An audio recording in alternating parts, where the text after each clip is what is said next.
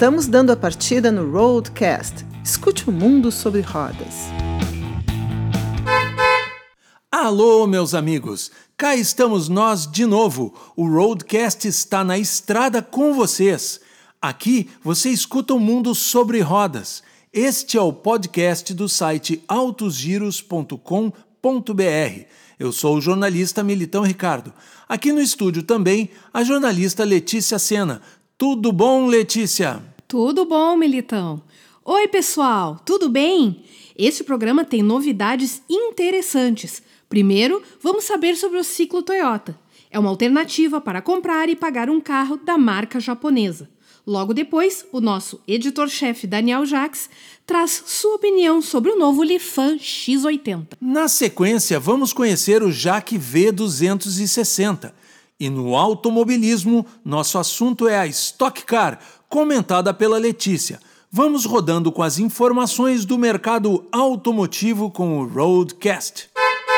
Desde agosto de 2016, a Toyota conta com uma estratégia de vendas que oferece condições especiais na compra de um automóvel zero quilômetro. É o ciclo Toyota. Como funciona? Uma entrada de 30% e parcelamento de parte do valor do carro em até 36 meses. O cliente também pode dar seu carro de entrada em um novo Toyota. Quem explica é o Vladimir Rosa. Ele é gerente de vendas da concessionária Car House Toyota Matriz de Porto Alegre. A partir de 30% de entrada já é possível fazer o ciclo Toyota.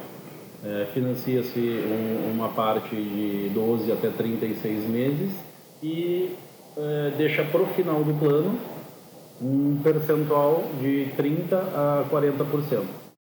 Ao final do plano, a Toyota garante a recompra do automóvel por no mínimo 85% da tabela FIPE. Aí, o cliente tem três alternativas: 1. Um, é quitar o veículo 2. Ficar com ele e refinanciar o valor.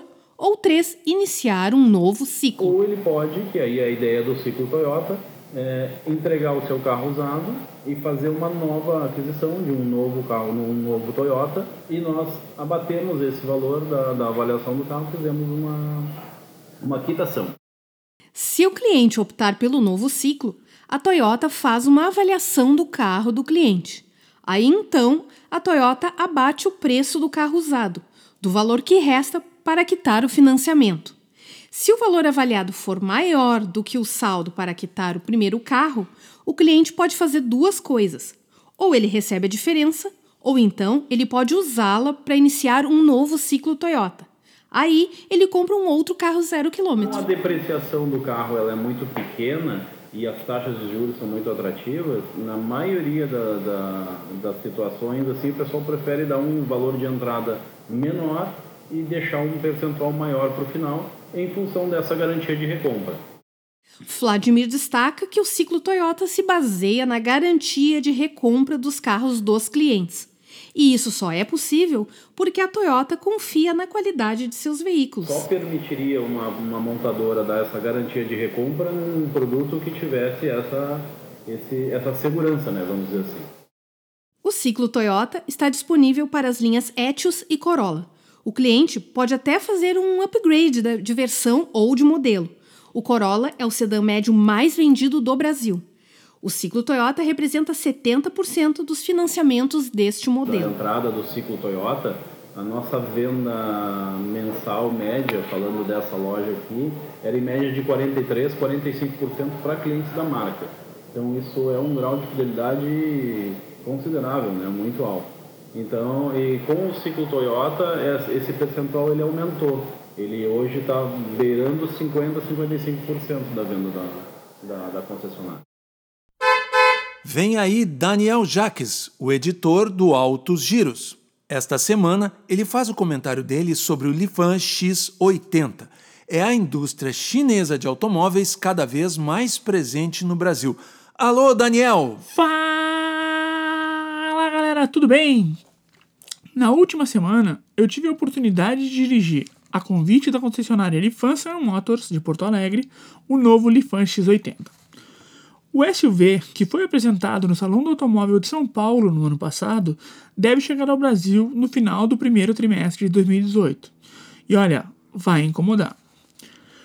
O carro que eu dirigi está no Brasil para homologação justo ao governo federal, e nesse momento é o único X80 da América Latina. Ele será montado em CKD na fábrica da montadora chinesa em San José, no Uruguai, especificamente para o mercado brasileiro. Mas vamos falar um pouco do carro em si, né? Para começar, ele é um SUV de 7 lugares equipado com motor 2.0 turbo de 197 cavalos de potência. O acabamento interno é muito bonito, em couro, com detalhes que imitam madeira. Isso transmite conforto, sofisticação e também um pouco de esportividade. No quesito tecnologia, ele conta com direção elétrica e painel digital configurável, com três opções de visualização. Traz também câmera de ré com dois ângulos de visão, sensor de aproximação dianteiro e traseiro, bancos com aquecimento, controle de tração e estabilidade e assistente de descida. O Lifan X80 traz também teto solar, volante com regulagem de altura e profundidade, cruise control, pareamento de celular por Bluetooth, entre vários outros itens. O câmbio automático de 6 marchas é bastante econômico, ele também conta com modo esportivo, mas aí, claro, o consumo aumenta. Eu acredito que ele realmente vem para jogar sério no mercado brasileiro. Prova disso é que, apesar de ser grande e ter muita potência, ele é muito leve para dirigir. Ainda não há informações sobre preço, mas segundo se sabe, custo-benefício também será uma vantagem do Lifan X80 sobre seus concorrentes por aqui. É isso aí, galera. Eu acho que esse carro vai surpreender muita gente ele tem tudo para mudar a imagem que a marca chinesa tem no país e para melhor, é claro. Até a próxima semana. Para quem não sabe, a montagem CKD é quando as peças vêm de outro lugar e os carros são apenas montados em lugar próximo ao mercado final. No caso do Lifan X80, as peças vêm todas da China e a montagem é feita no Uruguai para venda no mercado brasileiro. Meus amigos e amigas, Agora um rápido intervalo com a mensagem do Altos Giros. Puxa um pouquinho só o freio de mão que a gente já volta. O site Altos Giros tem as últimas notícias e as melhores informações sobre o setor automotivo no sul do Brasil. Lançamentos, avaliações, novidades, entrevistas, vídeos e muito mais. Mercado de carros Mundo Premium, comportamento, autosgiros.com.br. Eu disse autosgiros.com.br.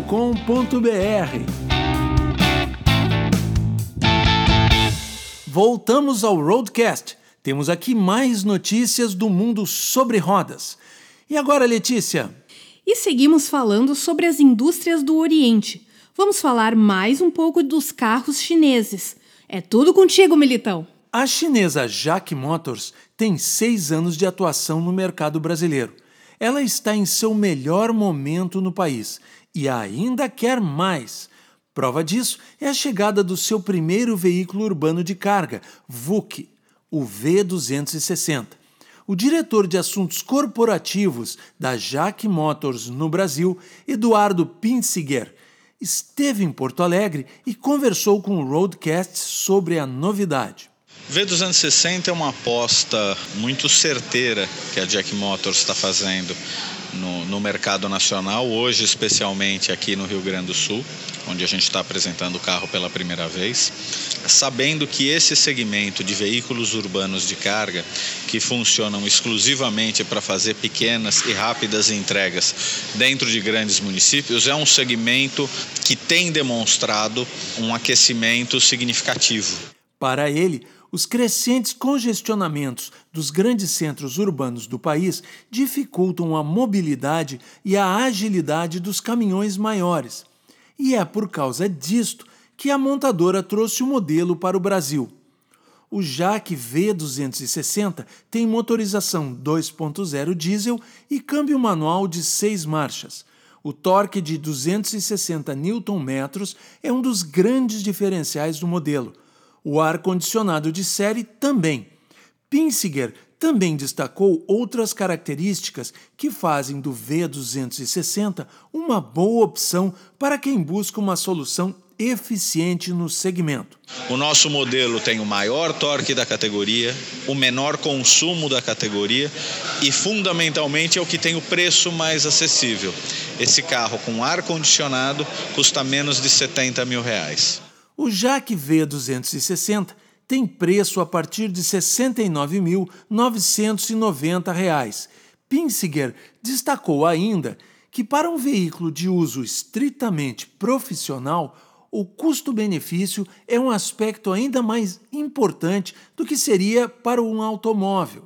Indiscutivelmente, principalmente num segmento onde a compra é estritamente racional, como no caso de um, de um veículo como esse, que a gente pode considerar que na venda de um T5, de um T40, você pode ter um grande componente nesse momento da compra que seja a paixão que o carro te despertou em função do design ou mesmo do conforto. Não no caso do caminhão, quer dizer, quem compra, compra com a calculadora na mão. Então, esse custo-benefício, no caso do V260, eu diria que ele é imbatível em razão uh, desses uh, ingredientes que eu te falei. Aqui vale destacar uma curiosidade. Todos sabem que o mercado chinês é bem maior que o brasileiro. Para se ter uma ideia, a JAC deve fechar 2017 com mais de 154 mil unidades do V260 vendidas em casa, lá na China. Para comparação, o mercado brasileiro de caminhões inteiro deve fechar 2017 com menos de 50 mil veículos comercializados. Só reforçando, Daniel, a Jaque vendeu 150 mil V260. Se você somar só o V260, a estimativa para esse ano é em torno de 150 mil unidades. Se você pegar todos os caminhões da Jaque no mercado local, a gente está falando de 300 a 350 mil unidades da Jaque no mercado chinês. Sem dúvida, 2017 foi um ano bastante positivo para a Jack Motors no Brasil. Prova disso é que, mesmo com as restrições do Inovar Alto, em novembro de 2017 ela registrou um aumento de 133% em vendas, na comparação com novembro de 2016. E a boa notícia para a Jack Motors é que o programa Inovar Alto acaba no próximo dia 31, junto com suas limitações às marcas importadas. Depois virá o programa Rota 2030, que o substituirá. A gente já tem vários indícios de como vai funcionar o Rota 2030, embora ainda não esteja preto no branco. Nós da Jack Motors confiamos muito no bom senso das autoridades e aí nós temos pronunciamentos recentes afirmando categoricamente que não vão haver cotas para o ano que vem. Que indiscutivelmente é o que mais nos preocupa, porque a cota ela sempre limita pela legislação quantos veículos você pode vender. Quando, na verdade, num mercado de livre iniciativa como que nós deveríamos viver, você vende o que você tiver competência para vender. Você paga um imposto de importação e se você tiver competência para vender mil, cinco mil, dez ou cem mil unidades por ano, é o que você conseguir. Chegou a hora da velocidade do automobilismo. A hora da jornalista Letícia Sena Alô, Letícia! E então, Militão, Daniel Serra é o mais novo campeão da Stock Car. O piloto de 33 anos confirmou o título em Interlagos, no domingo, dia 10, na última etapa da temporada 2017. E ele nem precisou ganhar a corrida. Com o terceiro lugar no circuito paulista, o filho do tricampeão da Stock, Chico Serra, chegou em terceiro num pódio totalmente dominado pela equipe RC Eurofarma. O Ricardo Maurício foi vencedor da prova, com Max Wilson em segundo. A corrida em si não teve muitos atrativos, não houve grandes pegas, mas um emocionado Daniel Serra chamou a atenção. Ele é o 18º campeão da história da Stock depois de cruzar a linha de chegada, ele comemorou com os zerinhos, os famosos rodopios com carro na pista, levantando fumaça dos pneus. O título de Serra, na principal categoria do automobilismo nacional, foi bastante comemorada por ele, pela equipe e pelos familiares, até a mãe dele estava lá. Vamos ouvir o que ele disse antes de subir ao pódio? Ah, um ano fantástico. É, com esse pódio foi o décimo pódio consecutivo, quatro vitórias, quatro pódios. Terminar só da Eurofarma. É sensacional, estou muito feliz. Vai demorar um pouquinho para cair a ficha. Eu estou muito feliz, muito, trabalhei muito para isso. Eu acho que poucas pessoas sabem quanto eu me dedico para isso. Só lembrando que o Daniel Serra teve um ano, um grande ano de 2017, porque nas 24 horas de Le Mans ele também foi campeão da categoria GTE. E para o Thiago Camilo restou mesmo o vice-campeonato na Stock. O piloto do time de Andreas Mateis não passou de um 14º lugar em Interlagos, o que o deixou bastante longe de lutar pela taça de campeão diretamente. Assim como o Vettel na Fórmula 1, que teve o GP de Singapura como a prova que tirou o título dele, o Camilo elegeu a corrida do milhão em Curitiba como a etapa em que ele perdeu a liderança e o campeonato. Enquanto Serra venceu, ele acabou abandonando lá no Paraná. Agora, a temporada 2018 da Stock Car volta no dia 10 de março com a corrida de duplas em Interlagos. A grande atração será o Felipe Massa, né, recém-aposentado da Fórmula 1, que vai correr como parceiro do Cacá Bueno. Mas é isso aí. Na semana que vem, voltamos com mais informações do esporte no Roadcast. Obrigado, Letícia. E após o noticiário automobilístico, o Roadcast reduz a marcha e na semana que vem a gente volta. Semana que vem tem mais. Esta edição teve reportagem e redação de Daniel Jaques. Redação, apresentação e comentários de Letícia Sena. Edição, gravação e apresentação de Militão Ricardo. Lembrando que o Roadcast é o podcast do site autosgiros.com.br. Aqui você escuta o mundo sobre rodas. Um abraço e até a próxima. Tchau, tchau, Letícia. Tchau, pessoal.